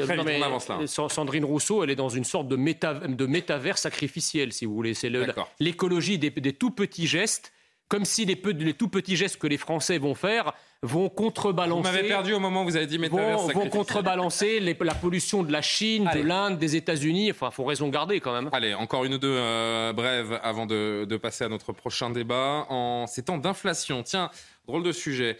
Les poches des jeunes sont plus vides qu'avant. En moyenne, les parents donnent 36 euros d'argent de poche à leurs enfants chaque mois. C'est le résultat d'un baromètre PixPay pour Teenage Lab, une somme variable selon les régions. Alors pour en savoir plus, Mathilde Couvillier-Fleurnois, Laurent Sélarié et Fabrice Elsner sont allés interroger enfants et parents. Le montant de l'argent de poche des adolescents n'a pas échappé à l'inflation. Pourtant, selon le dernier baromètre réalisé par la start-up PixPay, les adolescents sont plus nombreux à recevoir de l'argent de poche, soit 7% de plus que l'année dernière. En fait, les parents n'ont euh, pas forcément envie de rogner sur le budget d'argent de poche qu'ils vont donner à leur enfant, même dans un contexte compliqué, inflationniste. C'est un moment très symbolique pour l'adolescent. Concrètement, les adolescents âgés entre 10 et 18 ans reçoivent en moyenne 36 euros par mois. C'est 3 euros de plus par rapport à l'année dernière et 5 euros de plus qu'en 2021. Mais alors, comment les adolescents dépensent-ils leur argent de poche? Ça, je vais manger avec mes amis, ou ça, je vais, je vais économiser pour acheter des habits. Je m'achète quelques trucs, des fois je m'achète des trucs pour la play et tout et tout pour jouer. Je m'achète des vêtements parfois, des livres. Avec l'augmentation du coût de la vie, pour cette maman, l'argent de poche est un petit sacrifice à faire, responsabilisant pour son fils. C'est ça, la nécessité de l'argent de poche pour, euh, qu'il puisse au moins gérer euh, euh, son budget, même si c'est petit, mais par rapport à son âge, c'est déjà bien. D'après l'étude, en France, c'est en Normandie que les adolescents recevraient le plus petit montant d'argent de poche. En tête du classement, les adolescents corses auraient un budget moyen de 49 euros par mois. On voit le prix d'une boîte. 36 euros par mois. Vous aviez plus, vous, euh, étant, jeune Gabriel Moi, franchement, je ne me souviens pas avoir eu de l'argent de poche. Moi, j'ai commencé à Ma mère me regarde, si elle se souvient, elle peut m'écrire. Mais euh, j'avais pas d'argent de poche régulier, donc c'est pas. Non, non, moi, ça va pas de soi d'avoir de l'argent de poche. En tout cas, les, jeunes semblent en avoir moins avec l'inflation. Ce qu'il faudrait connaître, c'est le, budget en fait euh, Netflix, euh, distraction. Euh, oui, enfin les parents en profitent aussi de tout ça, monsieur. Les parents en profitent. Il faudrait identifier ça en fait, l'économie de la distraction et de l'attention. à l'époque, on n'était pas non plus dans, une, dans un consumérisme comme celui d'aujourd'hui. Oui, enfin, Voilà, non, vous Non, mais êtes moi, je né, suis mais contre l'argent le consumérisme date pas. euh, Bah, si, il y a trois ans. Il y avait pas de mais déjà, il n'y avait pas de jeux vidéo, il n'y avait pas toutes les. Et vous êtes né en quelle année? Le Coca-Cola n'existait pas à Il n'y avait l'époque. pas de jeux vidéo. Et j'ai- comment bah, Dans les années 80, il y a les premiers jeux vidéo, j'en les, tout, sûr. les- les- les tout premiers, oui. Les premiers jeux vidéo, mais c'est les c'était pas années comme 80, aujourd'hui. Aujourd'hui, il n'y avait pas des, abonnements en ligne, il y a des, téléphones portables, des tablettes. Ouais, mais- c'est pas mais- pareil. C'était mieux avant. Non, mais l'argent de poche, c'est un modèle de société. Il n'y hein, avait même pas de maladie avant. Vous êtes contre l'argent de poche Moi, je suis contre l'argent de poche, parce que je trouve que l'argent doit se mériter. Non. Non non, ils peuvent rendre un service et auquel cas, Ah, voilà. genre, Bah, il faut ça bosser surtout. Moi, j'ai Ils commencé, peuvent Travail aller faire du babysitting, ils peuvent. j'ai euh, commencé à travailler à 16 ans. Ah bah, travailler. Hein. Je vais parler de ma vie privée. Ma propre mère ne se souvient pas euh, si elle me donnait de l'argent de poche ou pas. Comme ça, c'est réglé. Merci bien. Allez, on termine par du football et la reprise de la Ligue 1. Défaite du Paris Saint-Germain ce soir, c'est pas vrai. Face à l'OGC Nice, 3 buts à 2. Oui, ouverture ben, euh, du score à la 21e minute de Terem Mofi. L'attaquant niçois prend à contre-pied euh, Donnarumma. Oh là là. Égalisation de Kylian Mbappé largement aidé par une faute de main du gardien niçois. Au retour euh, des Enfin, c'est vestiaires, puissant quand même, Maureen. c'est puissant, c'est très puissant. Attendez, faute de main. Allez-y, attrapez la- la- le tir, vous. C'est vrai. Allez-y, pardon, je vous Au ai coupé. retour hein. des vestiaires, l'OGC Nice reprend l'avantage grâce à Gaëtan Laborde avant que Terem restez dans les images, les amis. le clou et inscrive le doublé euh, sur cette frappe. La réduction du score de Kylian Mbappé n'y changera rien. Oh. Première défaite des hommes de Luis Enrique en Ligue 1. Pas de quoi se rassurer avant la réception de Dortmund pour le premier match en Ligue des Champions. Bon, on essaiera de voir le troisième but niçois dans le prochain journal euh, tout à l'heure. Merci beaucoup, chère euh, Maureen. On se retrouve donc à 23h30. Oui, je, je- je 23h30. perds mes repères. Je ne sais plus quelle heure il est. 23h17. Merci d'être avec nous sur, euh, sur CNews. On l'a évoqué dans le, dans le journal et on s'y intéresse. Euh, tous ensemble, plus de 7000 personnes, donc en provenance d'Afrique du Nord, ont débarqué mardi et mercredi à Lampedusa, cette île italienne, l'une des principales portes d'entrée vers l'Europe. Une crise migratoire qui ne fait que commencer, mais c'est aussi une crise humanitaire, bien sûr. Les États membres de l'Union européenne peinent à, s'entendre pour trouver des solutions et cet afflux euh, record. Donc l'Italie se sent abandonnée. Emmanuel Macron, lui, croit à une solution européenne. Notre devoir à tous Européens, c'est de ne pas laisser l'Italie seule face à ce qu'elle vit aujourd'hui. Je veux le dire très sincèrement à, tous nos amis italiens. Je considère que c'est la responsabilité de l'Union européenne tout entière d'être aux côtés de l'Italie. Mais ceci montre, si je puis me permettre cette remarque, que les approches strictement nationalistes ont leurs limites. Et que quand on parle de ce sujet, on est tous très heureux d'avoir la solidarité européenne. C'est bien l'Union européenne. Qui peut encore croire qu'une solution européenne euh, est possible? Bah, c'est en fait le, les commentaires. Est-ce que lui-même y croit quand il le dit le Non, mais les commentaires des gens de gauche et des progressistes sur ce qui se passe en Italie est quand même euh, assez drôlatique, parce qu'en fait, ils sont en train de se réjouir que l'Italie échoue comme eux sur la question. Euh, donc on est en train de se gargariser de l'échec de l'Italie, comme pour dire, bah, si on échoue, c'est pas très grave finalement, parce que les autres échouent aussi. Excusez-moi, on attend un peu autre chose de la politique comme volontarisme et comme efficacité. Ça, c'est la première chose. La deuxième chose, c'est que si l'Italie n'arrive pas à faire face, c'est qu'elle est empêchée, corsetée euh, par l'Union européenne, puisque vous savez que l'Italie connaît une crise économique et financière très grave, son secteur bancaire est, est très fragile, et donc évidemment, l'Union européenne joue de cette fragilité économique et monétaire pour faire pression sur l'Italie afin qu'elle accepte euh, euh, tous les traités. Et dernière chose que je voulais dire, c'est que je m'étonne que l'on considère le phénomène migratoire comme si c'était un phénomène météorologique.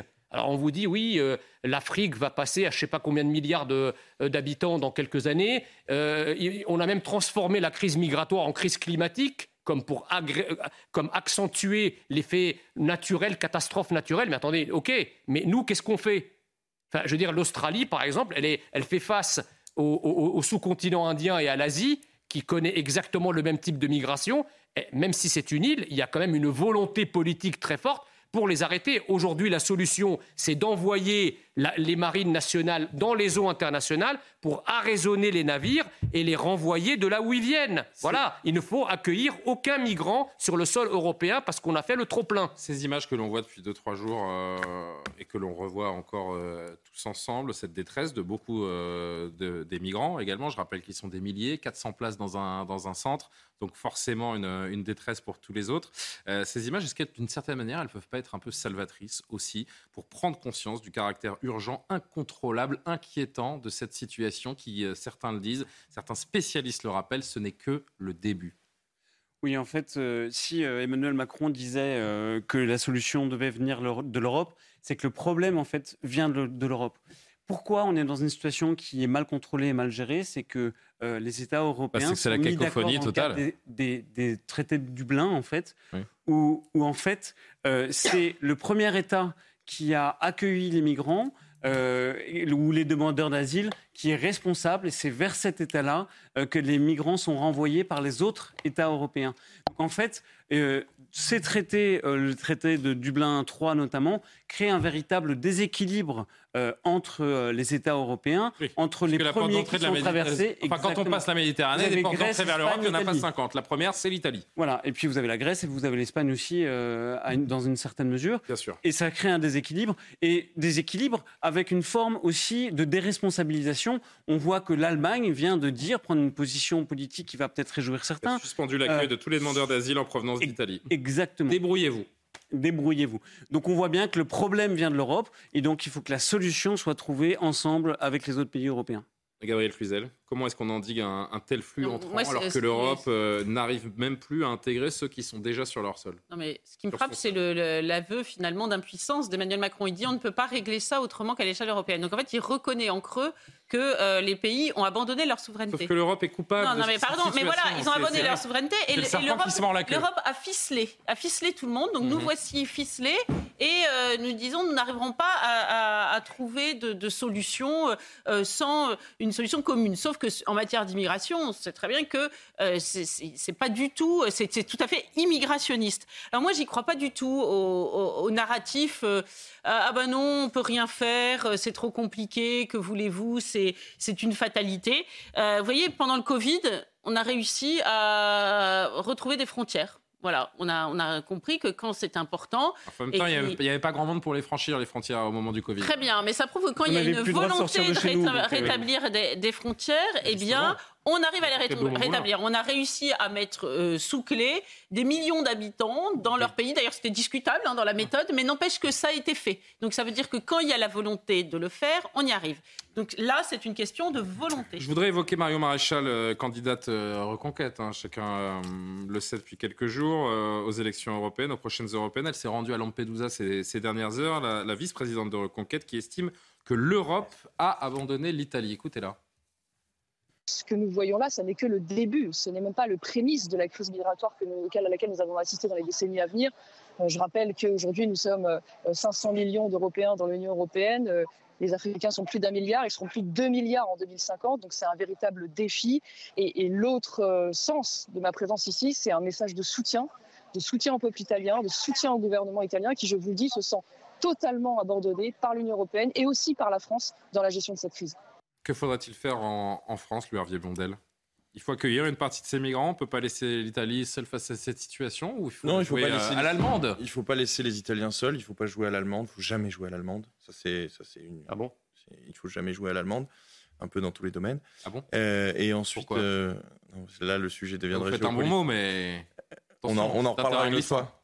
Euh, mais ah il ne fallait pas, jouer quand Angela Merkel a mais, le monde à venir. Mais, mais je crois que l'Europe doit, doit juste prendre ses responsabilités à l'échelle européenne. C'est-à-dire que euh, les pays du Nord, euh, les pays de l'Est doivent aussi euh, participer à, cette question. C'est-à-dire qu'on ne peut pas juste dire bon, bah, c'est finalement l'Italie et finalement Lampedusa qui, va gérer qui, va gérer, qui va gérer cette chose.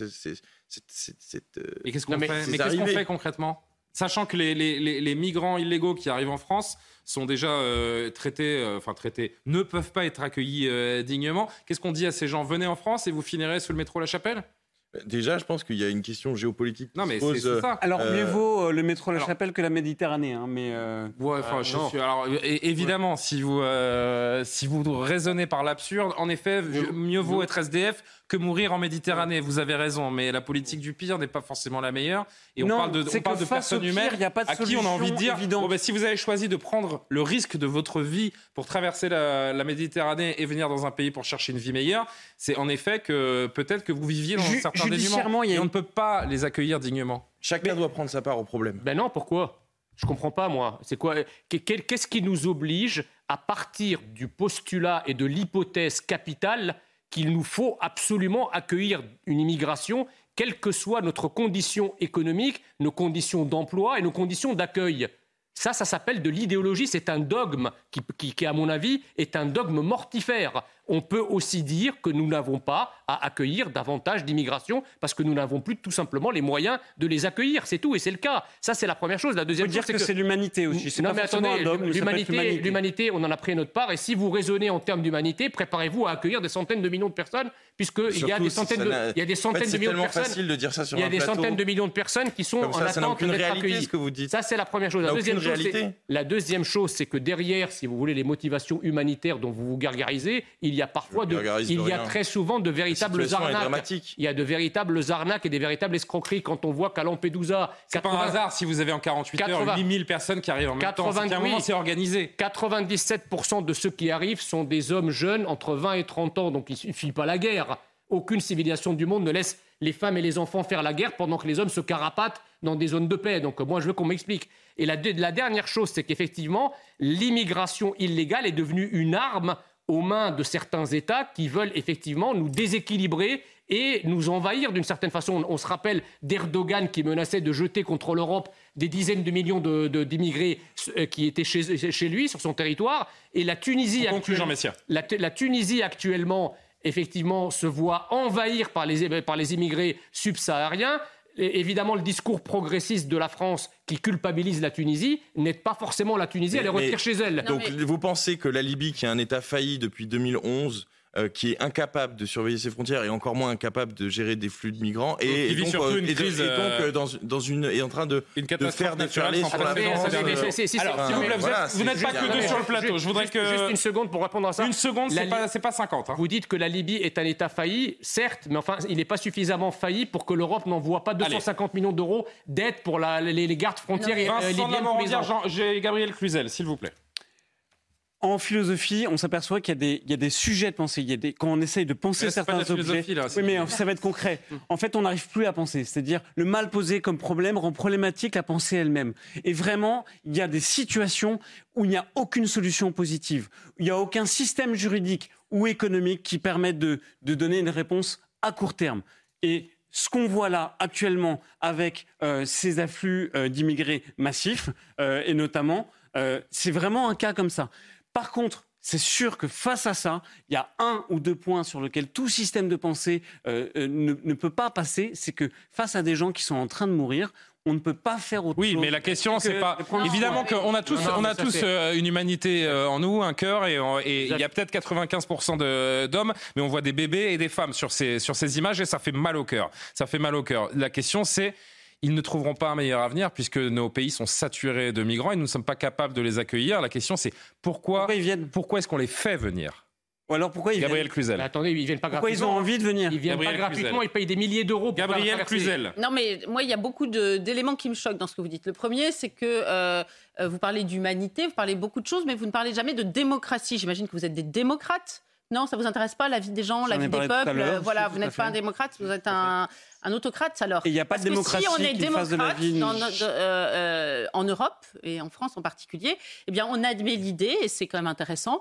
Il faut il faut l'écouter que euh, les, les, les, Français, les autochtones ne, ne, ne veulent plus d'immigration. Donc euh, peut-être que vous, vous voulez imposer de l'immigration, mais eux, ils ne veulent plus. Tous les sondages le montrent. Et même chez les partisans de la Et, et, c'est fou de se dire que dans un pays qui se dit démocrate, et ça c'est le premier point, on ne veut pas l'entendre. Le deuxième point, euh, personne n'a envie de laisser des gens mourir dans la mer, et c'est pour ça qu'il ne faut pas qu'ils y aillent. Or, les rapports de Frontex, notamment, ont montré que euh, eh bien, les chaloupes euh, se lancer euh, dans, dans, dans, la mer quand ils savaient il y avait eu des signaux euh, de, de, bateaux, d'ONG, etc., pour les récupérer. Donc ça veut dire qu'il y a des mauvais signaux qui sont envoyés. Et je pense que vous serez d'accord avec moi pour dire qu'aucun continent ne peut se déverser dans un autre. C'est pas de l'humanité, ça, c'est de l'utopie. On peut pas prendre l'Afrique et, et, la déverser en Europe. C'est pas possible. Donc il faut aujourd'hui trouver le moyen d'arrêter ça. Je pense que c'est simplement, c'est vraiment une réalité de la palisse. Débat intéressant, la situation extrêmement euh, complexe et, euh, inflammable euh, pour le coup. Merci d'avoir débattu cordialement, mais avec vigueur. Il est 23h30, le retour du journal de Maureen Vidal.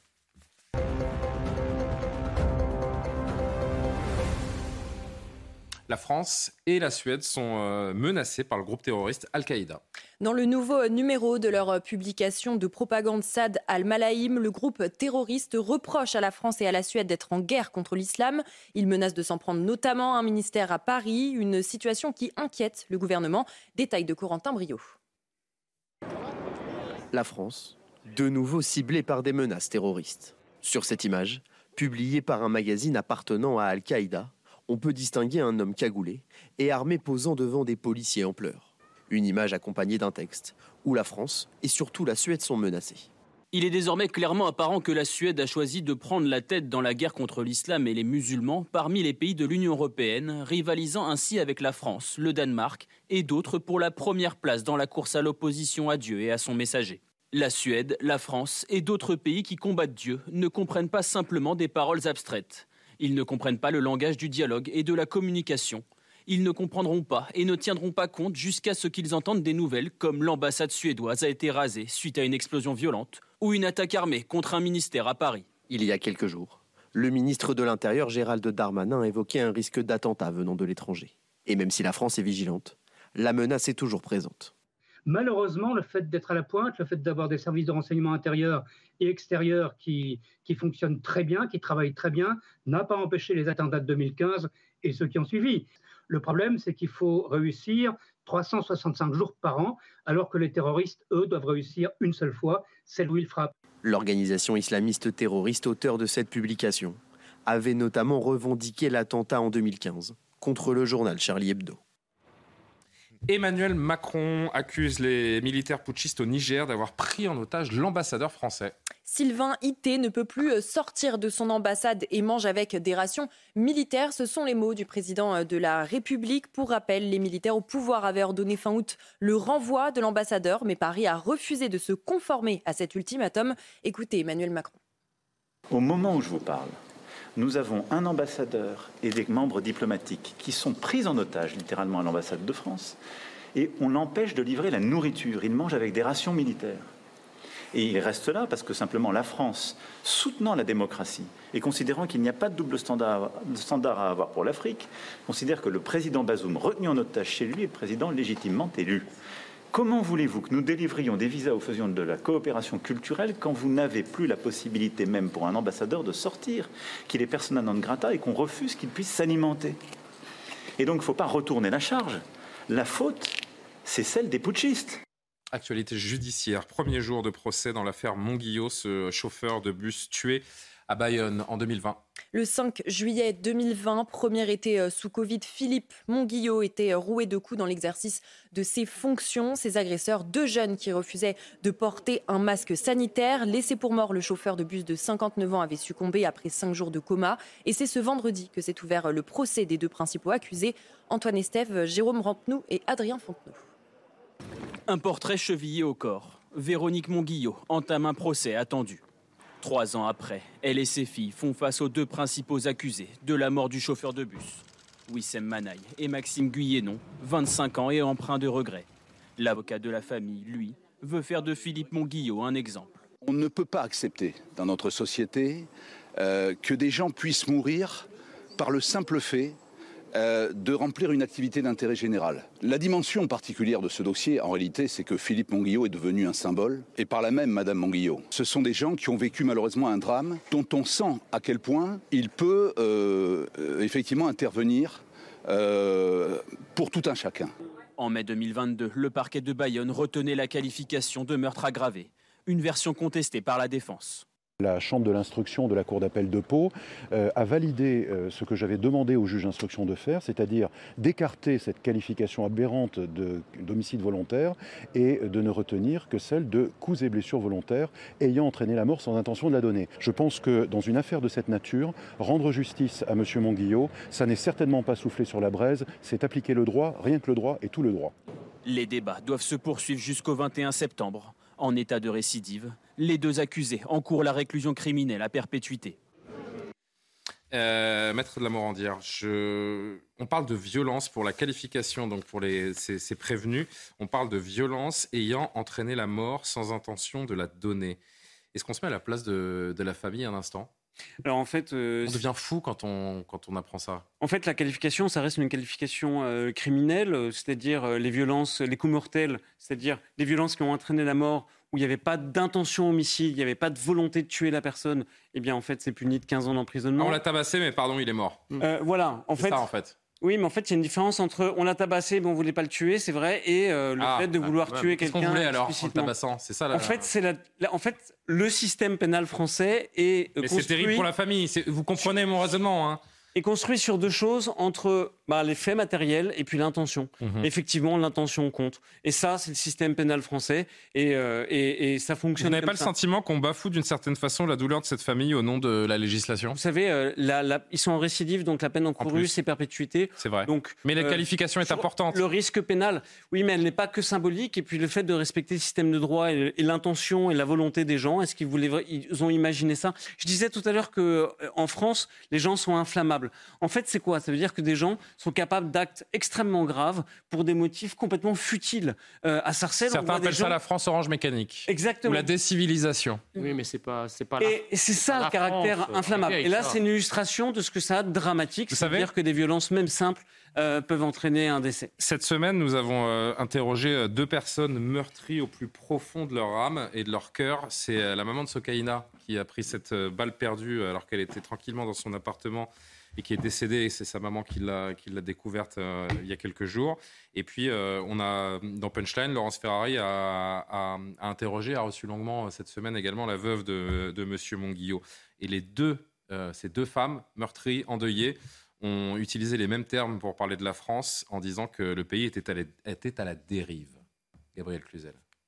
Oui, je crois que leur, leur- leur Toutes ces victimes ont le même, toutes ces victimes Ouais, ont la même analyse. ont la même analyse Oui, sur ce qui se passe dans notre on- pays, On pourrait leur faire la, la grâce d'écouter. quelle que soit disent. leur origine ou le- le- Ouais. la ville d'où elles viennent. Euh, oui, et du reste, le- dans le cas de la jeune fille, il y a une dimension supplémentaire, c'est-à-dire qu'on reste chez soi. Ouais. Et euh, parce qu'avant, on se disait bon, bah, Dans l'endroit où on est la- la- plus en sécurité. le quartier est dangereux, mais au moins tu rentres à la maison, t'es pas dans la rue. Là, on reste chez soi et on prend quand même une balle perdue. Donc effectivement, c'est quand même euh, extrêmement euh, effrayant. Et là, on Donc, demande ce- à deux individus de porter leur masque en plein Covid et on se fait euh, tuer à coups de poing ce, coups de ce pied. constat, il, faut le, le- le- le- encore une fois leur faire la grâce de le partager et de, et de le comprendre. Je disais tout à l'heure que euh, on se rassure à chaque fois qu'il y a un fait divers en, le prenant de façon isolée pour ne pas voir que c'est un fait de société. Alors vous dites que la France est inflammable, une partie de la France est inflammable. On voit bien, du reste, vous avez cité les, les- les deux victimes que vous avez interrogées euh, cette semaine.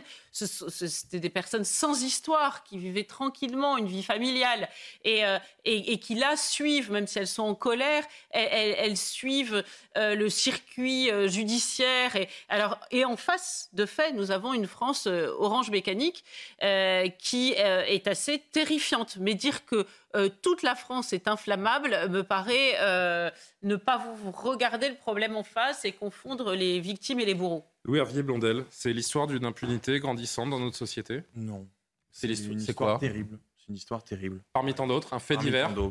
Et c'est euh, moi j'ai une, pensée vraiment émue pour euh, Cette accumulation cette de faits divers ne vous fait pas penser qu'on est ben, l'accumulation, l'accumulation, elle date de l'Antiquité, elle date de la Ah bon? nature humaine. Euh, il faut, il faut, il y a un moment, faut aussi. Vous n'observez pas une augmentation et- des violences dans notre pays euh, Déjà, il faudrait un peu de statistiques et tout ça pour étayer ces propos parce que euh, le doigt mouillé, c'est pas quelque chose qui fonctionne. Ah bah, dans Mais- les transports, on les a eu hier, c'était pas au doigt mouillé. Mais, hein. mais, mais Ça a augmenté de. en ouais, fait, je hier, on- on comprends complètement qu'on puisse même en vouloir à la justice dans, dans un moment de, de peine euh, immense, de, de- on se retrouve face à Mais l'absurdité. elles n'en veulent pas la fait. justice, elles disent que notre pays est à la dérive. Mais- C'est encore un, un autre niveau, euh, monsieur. Mais, mais l'émotion, en fait, je respecte complètement l'émotion et la parole de, de- de ces victimes collatérales.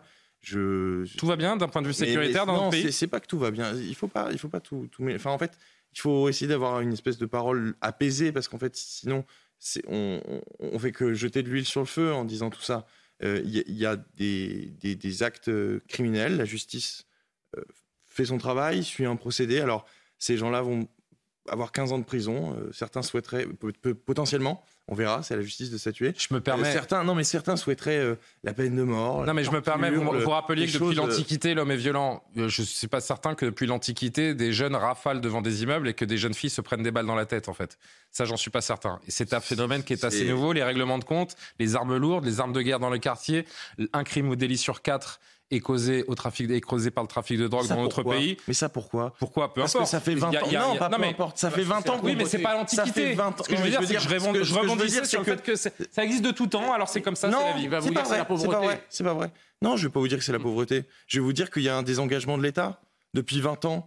On avait une police de proximité. Un jour, Monsieur vrai. Sarkozy est arrivé. Il a dit euh, c'est pas le rôle des policiers d'aller jouer au foot avec les, les gamins en bas des C'est quartiers. Bah, euh, ok, dont acte, dont acte. Donc en fait, Donc on la, la police de le, le si fait d'avoir retiré la police de proximité. On arrête de recruter des fonctionnaires. Attention, votre micro. On arrête de, de- de recruter des fonctionnaires de police. On arrête de. de enfin, je, je veux dire, euh, cette situation, elle est due à un désengagement de l'État, à un désengagement du collectif. Et, et malheureusement, elle ne pourra pas s'apaiser juste en déclarant que ah, la société est devenue violente. C'est- C'est pas vrai, parce que c'est dans le les quartiers où il y a eu le plus grand engagement de Si, l'État, où des milliards Si, ont vrai. été déversés, Si, que ça se passe mal. Donc, vous pouvez pas dire. Dans la France rurale, il y a eu un désengagement de l'État, je suis d'accord, mais il n'y a pas l'insécurité qu'on voit dans certains quartiers. Non, je pense que euh, votre grille de lecture, qui est toujours celle des moyens, tout à l'heure c'était pour euh, l'école, maintenant c'est pour euh, l'insécurité, je pense que c'est un- une façon de se voiler la face, pardon, et de ne pas vouloir voir les échecs de dizaines Allez. d'années euh, de laxisme de gauche. Malheureusement, le Et temps bien sûr, c'est la gauche qui a le plus recruté de fonctionnaires de Et police. nous allons hein. au bout de ce journal. Information. amis. Le syndicat de la magistrature confirme euh, sa présence à la fête de l'humanité ce week-end. Dans de l'humain. Dans un communiqué, euh, il dénonce la polémique de ces derniers jours concernant sa participation à l'événement et notamment à une table ronde sur euh, les violences policières. Alors selon les membres, hein, euh, ce qui est inadmissible est que, je cite, une campagne de disqualification puisse être si puissamment or- orchestrée et relayée par autant de médias et de figures politiques. Il se justifie en spécifiant que ce n'est pas la première fois qu'ils se rendent à cet événement. Qui disqualifie qui, euh, Jean Messia? Non, mais Je rappelle que cette table ronde qui fait jaser euh, est intitulée Les contrôles d'identité et les violences policières. La justice en France est, est rendue au nom du peuple français. C'est-à-dire que c'est d'ailleurs pour ça qu'on a rendu la justice neutre, impartiale et indépendante. Or, lorsque vous avez un syndicat de, ma- de magistrats qui affiche clairement sa couleur politique en allant, en allant participer à la fête d'un parti, excusez-moi, ça jette plus qu'un discrédit sur 30 à 35% des magistrats que cette- ce, ce syndicat représente. Imaginez demain qu'un cadre du Rassemblement national ou un cadre de reconquête soit jugé par un magistrat qui appartient au syndicat de la magistrature, quelle indépendance dans le jugement qui sera rendu Très vite, maître. Oui, oui, il y a une exigence d'impartialité subjective en fait chez les magistrats, c'est-à-dire qu'il ne faut pas pouvoir connaître euh, leurs opinions euh, avant d'être jugé par eux. Voilà, exactement. Allez, on va au bout de ce journal. Le célèbre artiste colombien Fernando Botero, on l'a appris, est décédé à l'âge de 91 ans. Peintre et sculpteur appelé le maître du volume, connu pour ses personnages aux formes voluptueuses, faisant euh, l'honneur de son pays. Considéré comme l'un des plus grands peintres du XXe siècle, il avait été euh, élevé au rang d'officier de la Légion d'honneur en 2002 à l'ambassade de France à Bogota. Véritable patrimoine colombien, c'est le président Gustavo Petro lui-même qui a annoncé euh, la mort de l'artiste sur les réseaux sociaux. Artiste majeur du, XXe siècle, Fernando Botero. Et puis une dernière info sportive, pas des moindres. Le Paris Saint-Germain a déjà perdu un match cette saison en Ligue 1. Ouverture du score à la 21e minute de Terem Moffi. L'attaquant niçois Contre Nice, prend- hein. Oui. exactement, contre Nice. L'attaquant niçois prend un contre-pied euh, Donnarumma. Égalisation de Kylian Mbappé, largement aidé par une faute de main du gardien niçois. Au retour des vestiaires, le GC Nice reprend l'avantage grâce à Gaëtan Laborde avant que Terem Moffi n'enfonce le clou et inscrive le doublé sur cette frappe. La réduction du score de Kylian Mbappé n'y changera rien. Première défaite des hommes de Luis Enrique en Ligue 1. Alors pas de quoi rassurer avant euh, la réception de Dortmund pour le Non. premier match euh, en Ligue des Champions. Non, mais bon. Souvent, euh, les, les clubs, euh, avant un gros match de Ligue des Champions, sont pas forcément très concentrés en, en Ligue 1. C'est ce qu'on dira pour euh, tenter d'expliquer cette défaite parisienne. Ça vous émeut pas plus que ça, vous le- le- Est-ce qu'ils vont réussir à se caler un jour, le Paris Saint-Germain? À se caler, c'est-à-dire bah, Finir par faire une équipe qui fonctionne, on ne sait pas. Il y a quand même quelques titres de champion de France depuis une dizaine d'années là. hein. Après, oui, la scène européenne, c'est compliqué, mais euh, je trouve que vous êtes dur. Bref, Euh, à l'une de vos quotidiens demain, il nous reste une, euh, quelques minutes, deux minutes pour euh, vous montrer ce que vous pourrez trouver en kiosque demain matin pour bien commencer le week-end avec un petit café. Vous pourrez pourquoi pas regarder ce qui se passe dans le Figaro. On peut y aller, les amis, qui fait sa titre sur son titre, pardon, sa une sur sur l'Iran. C'était il y a un an quasiment jour pour jour. le décès de Macha Amini qui avait lancé ce, cette révolution inachevée nous dit le, Figaro. Cette contestation sera-t-elle euh, relancée? Euh, Pourquoi pas euh, lire cet éditorial, notamment donc dans les, pages du quotidien. Les Français qui ne s'en sortent plus, nous dit le Parisien aujourd'hui en France.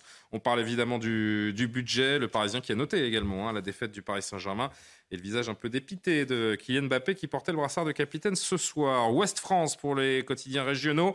Ce petit patrimoine religieux menacé de disparition. On l'a évoqué tout à l'heure et on est en plein début du, week-end du patrimoine. Donc, vous pourrez aller euh, visiter ici, euh, hélas, qui fait le, patrimoine français. Le Maine libre, les vendanges, la récolte s'annonce abondante. Et eh bien, tant mieux, parce qu'elles sont précoces, les, vendanges. Et c'est vrai que beaucoup de viticulteurs ont connu une année euh, compliquée. Le manque a chuté à domicile face au Red Star. Tiens, pour ceux qui aiment le football également. Marche, marche arrière, nous dit Var Martin. Certaines routes du Var repasse aux 90 km/h, eh certains conducteurs vont être euh, heureux. Vous pouvez découvrir en exclusivité les tronçons concernés grâce à Var Matin, puis Corse Matin.